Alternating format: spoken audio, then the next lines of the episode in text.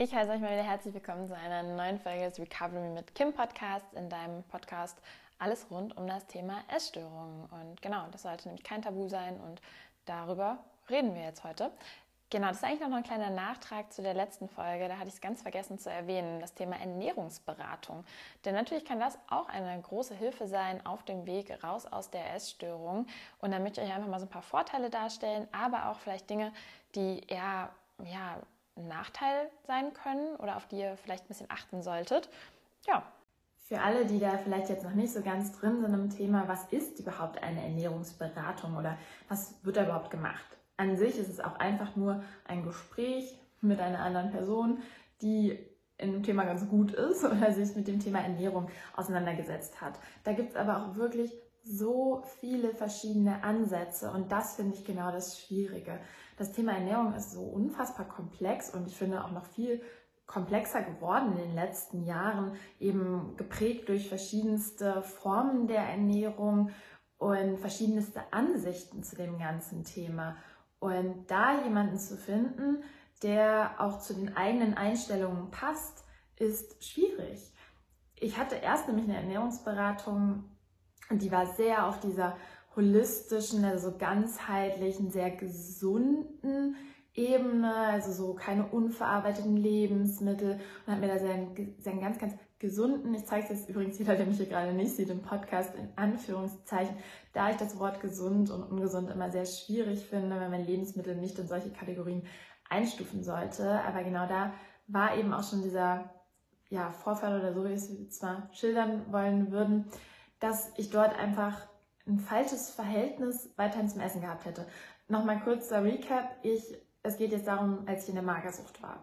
Da habe ich eine Ernährungsberatung in Anspruch genommen und habe mir eben einen Ernährungsplan aufstellen lassen, weil das ist auch so jetzt erstmal dieses erste große Vorteil, dass man zusammen einen Essensplan aufstellen kann. Weil so alleine ist man da vielleicht doch irgendwie einfach erstmal mit überfordert oder man hält es nicht ein, was natürlich auch nicht gegeben ist, wenn man eine Ernährungsberatung hat, aber man kann vielleicht da nochmal ein bisschen detaillierter darüber sprechen, warum man gewisse Sachen nicht einhält und die mit dann vielleicht auch in die Therapie nehmen. Nichtsdestotrotz, einfach so einen Plan zu erhalten, ist etwas, woran man sich hangeln kann. Das ist ja auch etwas, was die Klinik für einen übernimmt. Das macht eben auch eine Ernährungsberaterin. Das macht jetzt zum Beispiel nicht eure Therapeutin, sondern eine Ernährungsberatung. Und bei mir war das der Fall, dass es eher dann kontraproduktiv war oder es mich nicht aus der Essstörung rausgebracht hat. Natürlich, das war ein Plan mit den Kalorien, mit denen, ich nenne jetzt übrigens hier keine genauen Kalorienzahlen, das werde ich vielleicht auch immer mal wieder vorweg sagen, wenn ich in einer Folge über Kalorien sprechen werde. Da ich auch schon Nachrichten von euch erhalten habt, übrigens bitte, bitte kontaktiert mich immer bei Instagram, wenn es um irgendwas geht, was euch triggert oder einfach Anmerkungen. Ich bin da ganz, ganz offen für eure konstruktive Kritik. Das, nur so kann ich mich halt auch verbessern oder den, diese Reihe hier verbessern. Und ich werde es vor, im Vorhinein sagen, wenn ich triggernde Zahlen nenne, sei es Gewicht, Kalorien, BMI. Genau, das werde ich vorweg in der Folge nämlich nochmal extra sagen. Hier geht es jetzt nicht um Kalorien. Naja, jedenfalls war der Essensplan schon so darauf ausgerichtet, dass ich zugenommen hätte mit diesen Kalorien. Jedoch waren es alles Lebensmittel, die mich nicht gefordert haben oder meine Essstörung in dem Sinne gefordert haben. Mit diesem Plan wäre ich ganz bequem, wenn nicht bequem, weil Gewichtszunahme auch nicht bequem gewesen wäre, aber wäre ich relativ easy diesen Weg gegangen und hätte aber an vielen Punkten noch gestruggelt. Oder es wäre einfach, ich werde in der nächsten Folge nochmal darüber sprechen, wie man gesund in Anführungszeichen zunimmt oder dieser Aspekt, dass man ja möglichst gesund zunehmen möchte. Ich bin nämlich der Meinung, dass es ganz, ganz wichtig ist, auf diesem Weg sich seinen Ängsten zu stellen und sich seinen Fear Foods zu stellen. Auch dazu wird es weitere Folgen geben. Und die waren eben nicht integriert in diesem Plan. Und überhaupt, die Dame hatte halt eher für mich zu gesunde Ansichten vom Essen. Und das wäre, hätte ich mich so ernährt, wäre das weiterhin einfach für mich restriktiv gewesen.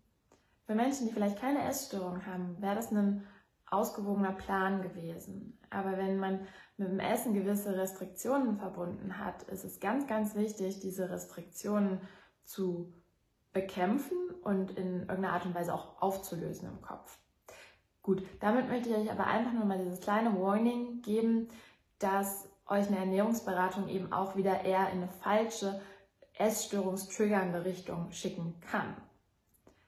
Vor allem habe ich gemerkt, ist es dann meist bei Personen, die sich nicht primär mit Essstörungen auskennen, also Ernährungsberatungen, die nicht auf Essstörungen spezialisiert sind.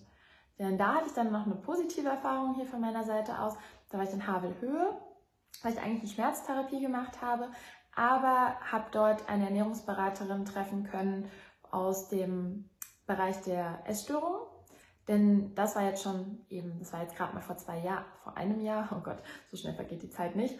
Das war jetzt gerade mal von einem Jahr und das ging eben eher ums Binge-Eating. Da habe ich ja meine Geschichte schon erzählt, dass jetzt das gerade eher leider und die Bulimie eben meine aktuellen Probleme sind. Aber in dem Sinne wollte ich nämlich gerne Ernährungsberaterin sehen, weil ich mir tatsächlich Gedanken darüber gemacht habe, weil ich mich halt an sich schon nicht so gesund ernähre und dann eben noch diese Binges dazu habe und mir dann irgendwann doch mal so Gedanken kommen sind, hey, ich würde mal gerne darüber mit einer Spezialistin sprechen.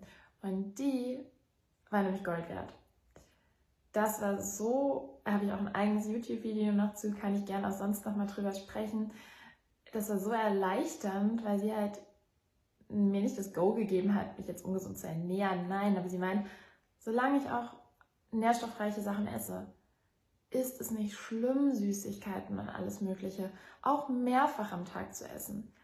Dann ist das eben so. Aber wenn mich das mental gesünder macht, dann ist es gut für mich. Und wenn sich das gut für mich anfühlt, dann ist es auch gut für mich. Auch wenn es vielleicht nicht der Norm entspricht oder dem, was vorgeschrieben wird etc.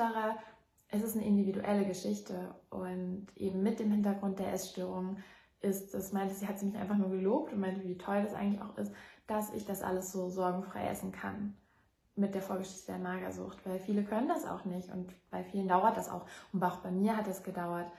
Aber das war so diese zwei, das sind so meine zwei Erfahrungen von Ernährungsberatung. Einmal so super positiv und einmal eher so mh, hm, schwierig. Genau deswegen auch das wieder. Guckt vielleicht, wie es euch damit ergeht. Seid auch da wieder ehrlich zu euch. Okay, ist es jetzt eine Ernährungsberaterin, die sich damit wirklich auskennt, die eure Probleme wirklich versteht und die euch auch ein bisschen herausfordert. Und dann könnt ihr natürlich sowas in Anspruch nehmen. In den meisten Fällen bezahlt das auch die Kasse, aber fragt da auch auf jeden Fall wieder bei eurer Krankenkasse nach. Ja, Genau, also der große Tipp, es macht halt Sinn, wirklich jemanden zu nehmen, der Erfahrung im Bereich eurer Essstörung hat. Ja, sonst, genau, nur noch mal kurz, eine Ernährungsberatung macht man oftmals eher, also eine Therapie macht man ja sehr, sehr regelmäßig und auf sehr lange Dauer. Und bei einer Ernährungsberatung reicht es aber manchmal auch schon ein paar Sitzungen zu haben, verschiedene Pläne aufzubestellen und sich dann vielleicht in ein paar Monaten wiederzusehen, in ein paar Wochen, aber es ist jetzt nichts, was vielleicht auch ganz gut ist für manche, die auch einen vollen Alltag einfach haben. Da hat man ja auch nicht Zeit, irgendwie jede Woche dann jetzt zu mehreren Ärzten zu gehen. Also das ist eher so begleitend und kann vor allem eine sehr gute Einstiegshilfe sein und so würde ich es auch beschreiben. Also ich finde, eine Ernährungsberatung kann sehr, sehr sinnvoll sein. Wie gesagt, hört da so ein bisschen auf euch selber und schaut, im Internet etc. kriegt man am besten irgendwelche Rezensionen oder eben Ansprechpartner, wer sich damit gut auskennt oder fragt dann gegebenenfalls auch, wenn ihr eine Therapie habt, eure Therapeuten etc. Und ja, genau, das war jetzt echt nur noch mal ein ganz kurzer kleiner Nachtrag. Ich hoffe, der hat euch trotzdem in irgendeiner Art und Weise geholfen. Teilt auch gerne immer eure Erfahrungen nochmal zu dem Thema. Und ja, wenn es euch gefallen hat, dann könnt ihr mich bewerten oder könnt mir was Nettes schreiben. Ich freue mich über jegliche Art der Interaktion, aber auch einfach übers Zuhören. Also danke, dass du mit dabei warst. Wir hören uns in der nächsten Folge und dann bis bald.